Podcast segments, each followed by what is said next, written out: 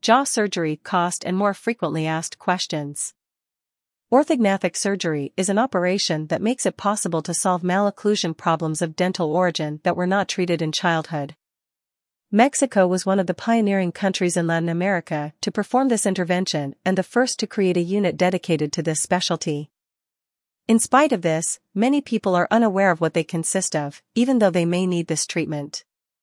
As a result of this lack of knowledge, patients who believe they need it come to our office with different concerns about the treatment. For this reason, we are going to tell you which are the most frequently asked questions. 1. When should orthognathic surgery be performed? There are different types of dental malocclusions whose origin lies in an incorrect relationship or development between the maxilla and the mandible. It is advisable to solve these problems in childhood when the bone structures are moldable and it is possible to guide their growth. In adulthood, it is not possible to address these cases without orthognathic surgery. It is indicated in those cases in which the dentofacial malformation negatively affects the patient's life, preventing them from leading a normal life. In many cases, the person cannot breathe, eat, or speak normally, so it is a serious problem, not only aesthetically, but also functionally. Therefore, surgery can be performed for functional or aesthetic reasons. The former refer, among others, to the improvement of occlusion, chewing, or the health of the teeth. The latter are related to the harmony of the features and the appearance of the smile. Can surgery be performed on children? No, under no circumstances, it is an intervention that is only performed on people who have already completed their development. If bite problems are detected in children, the appropriate treatment is interceptive orthodontics, which avoids surgery in adulthood. Orthognathic surgery is performed in women over 18 years of age and in men over 21 years of age, since their growth ends later. On the other hand, the interceptive treatment mentioned above corrects the same problems as this operation, but in a simpler, cheaper and faster way. That is why our advice is always to detect any occlusion problems in children from the age of 6 years onwards by visiting the orthodontist. 2. How do I know I have a dentofacial deformity? Usually, it is the patient himself who notices that his face does not have harmonious features or that he has difficulty in his daily life in speaking or eating. However, not all people know that the origin of this deformity is in the size and or position of the bones of the face, upper maxilla and mandible. To determine if you need orthognathic surgery or if your malocclusion can be solved with orthodontics alone, get in the hands of a specialist you trust. 3. What problems are corrected with surgery? The malocclusions that are solved through this maxillofacial surgery are Class 2 or retrognathia, the mandible is behind the upper jaw. Class 3 or prognathism, it is the opposite case since the mandible is advanced in relation to the maxilla. Facial asymmetries implies a lack of harmony in the smile because the midline or arches are deviated. Open bite, the person is unable to close the mouth because the upper and lower front teeth, incisors and canines, do not contact each other. Cross bite, when biting, the upper teeth remain inside the lower teeth. Scissor bite, the maxilla is too large and completely covers the jaw when the person closes the mouth. 4. Who performs the operation? Orthognathic surgery is a very long process it lasts between 3 and 4 years in total which involves more than just the operation and requires very precise planning due to its complexity. For this reason it is supervised by two professionals who work together in a coordinated manner, an orthodontist and a maxillofacial surgeon. This second specialist is the one who will perform the operation, while the orthodontist will prescribe a treatment for before and after the operation. In our clinic, we have Dr. Daniel Hernandez, a specialist in planning orthodontic treatments combined with orthognathic surgery. We also have a maxillofacial surgeon of reference, although you can choose the professional you prefer to perform the operation. 5. Why is orthognathic surgery combined with orthodontics?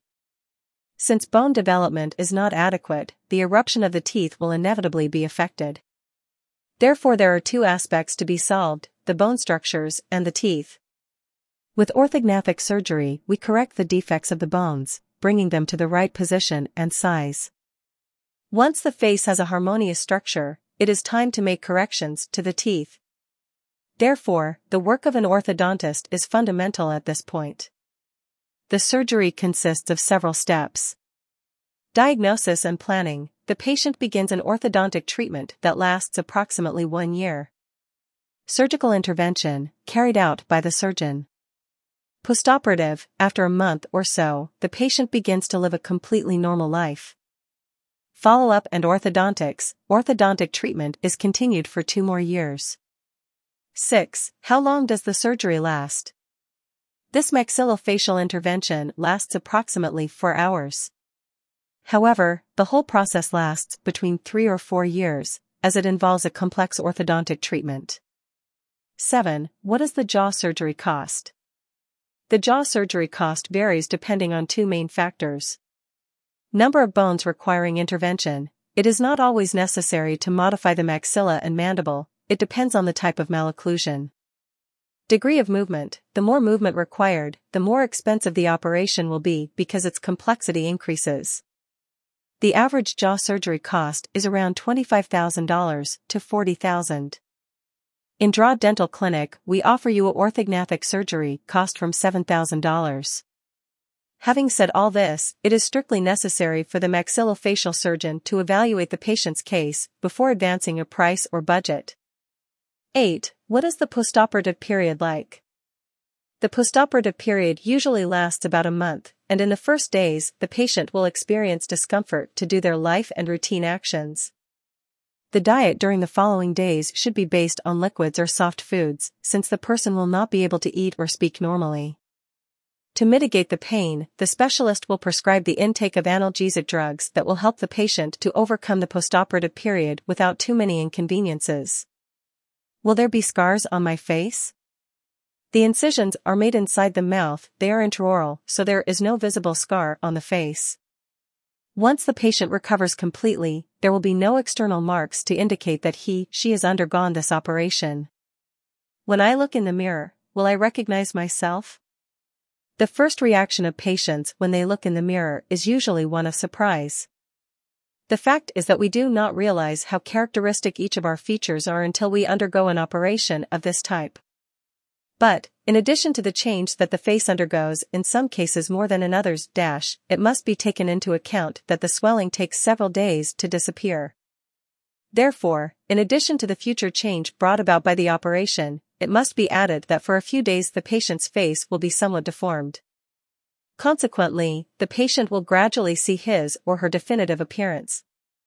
Once the swelling has disappeared and the patient has become accustomed to looking at himself in the mirror with his new appearance, the vast majority of people accept and like himself better than before. When will I be able to eat normally? Generally, patients return to normal eating four weeks after surgery. During the first two weeks, feeding with straws and syringes is necessary. In the third week, it is recommended to start with a soft diet, French omelette, fish, soft vegetables. From the fourth week onwards, the person can gradually reincorporate the habits and foods of the usual diet. However, it will always be necessary to settle each phase, that is to say, it will not be possible to recover the usual habits if the soft food feels bad or causes pain. Give yourself time. After the surgery, it is normal to feel your face strange, but once the swelling goes down, you will be very comfortable with your great change. Will I be able to speak after orthognathic surgery? As we have already pointed out in this article, immediately after surgery, patients have a lot of swelling, so they may even have difficulty breathing. Therefore, it is normal for them to feel discomfort and tiredness when speaking during the first few days.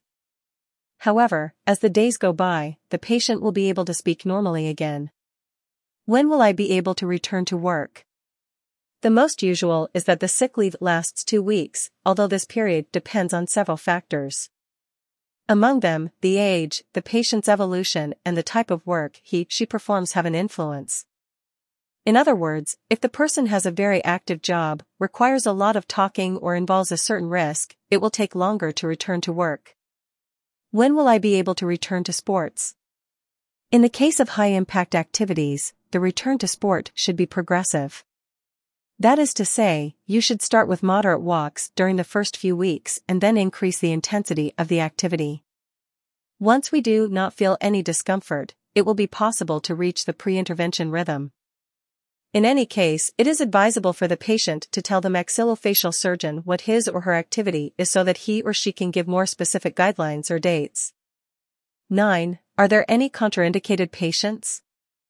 The risks and contraindications of this surgery are common to those of any other surgical procedure. In other words, orthognathic surgery is contraindicated in people with serious systemic diseases, high blood pressure, respiratory or circulatory problems, etc. However, it is appropriate in this case to evaluate the condition of each patient in particular, as well as the degree of severity of the disease he or she suffers from. Although it is not usual, we have seen cases of patients with serious diseases who have undergone this type of surgery successfully. 10. What is the surgery first protocol? Generally, treatment in Europe and the United States is performed in the traditional way, orthodontics plus surgery plus orthodontics. However, in Japan and Korea, they use an innovative technique developed by an orthodontist named Junji Sugawara. It consists of performing surgery before placing the orthodontics, although it is a more complicated technique and its application is not widespread. Even so, several studies have shown that this protocol achieves a faster tooth movement, so the total treatment time is shortened. If you have further questions or wish to receive a diagnosis about your case, we advise you to contact our clinic. Once you have made an appointment, Dr. Wintergerst will be able to answer all your questions and explain the planning of your treatment. Remember that it is not only a question of aesthetics, but of health, and that undergoing this surgery can change your life completely. If you need our doctors to assess the state of your oral health, don't let it pass you by and make an appointment. Call us at plus 1 619 372 5409 United States plus 52 664 590 8321 Mexico, or use the contact form on our website and ask for your first free appointment. We will give you a complete diagnosis and an estimate without obligation.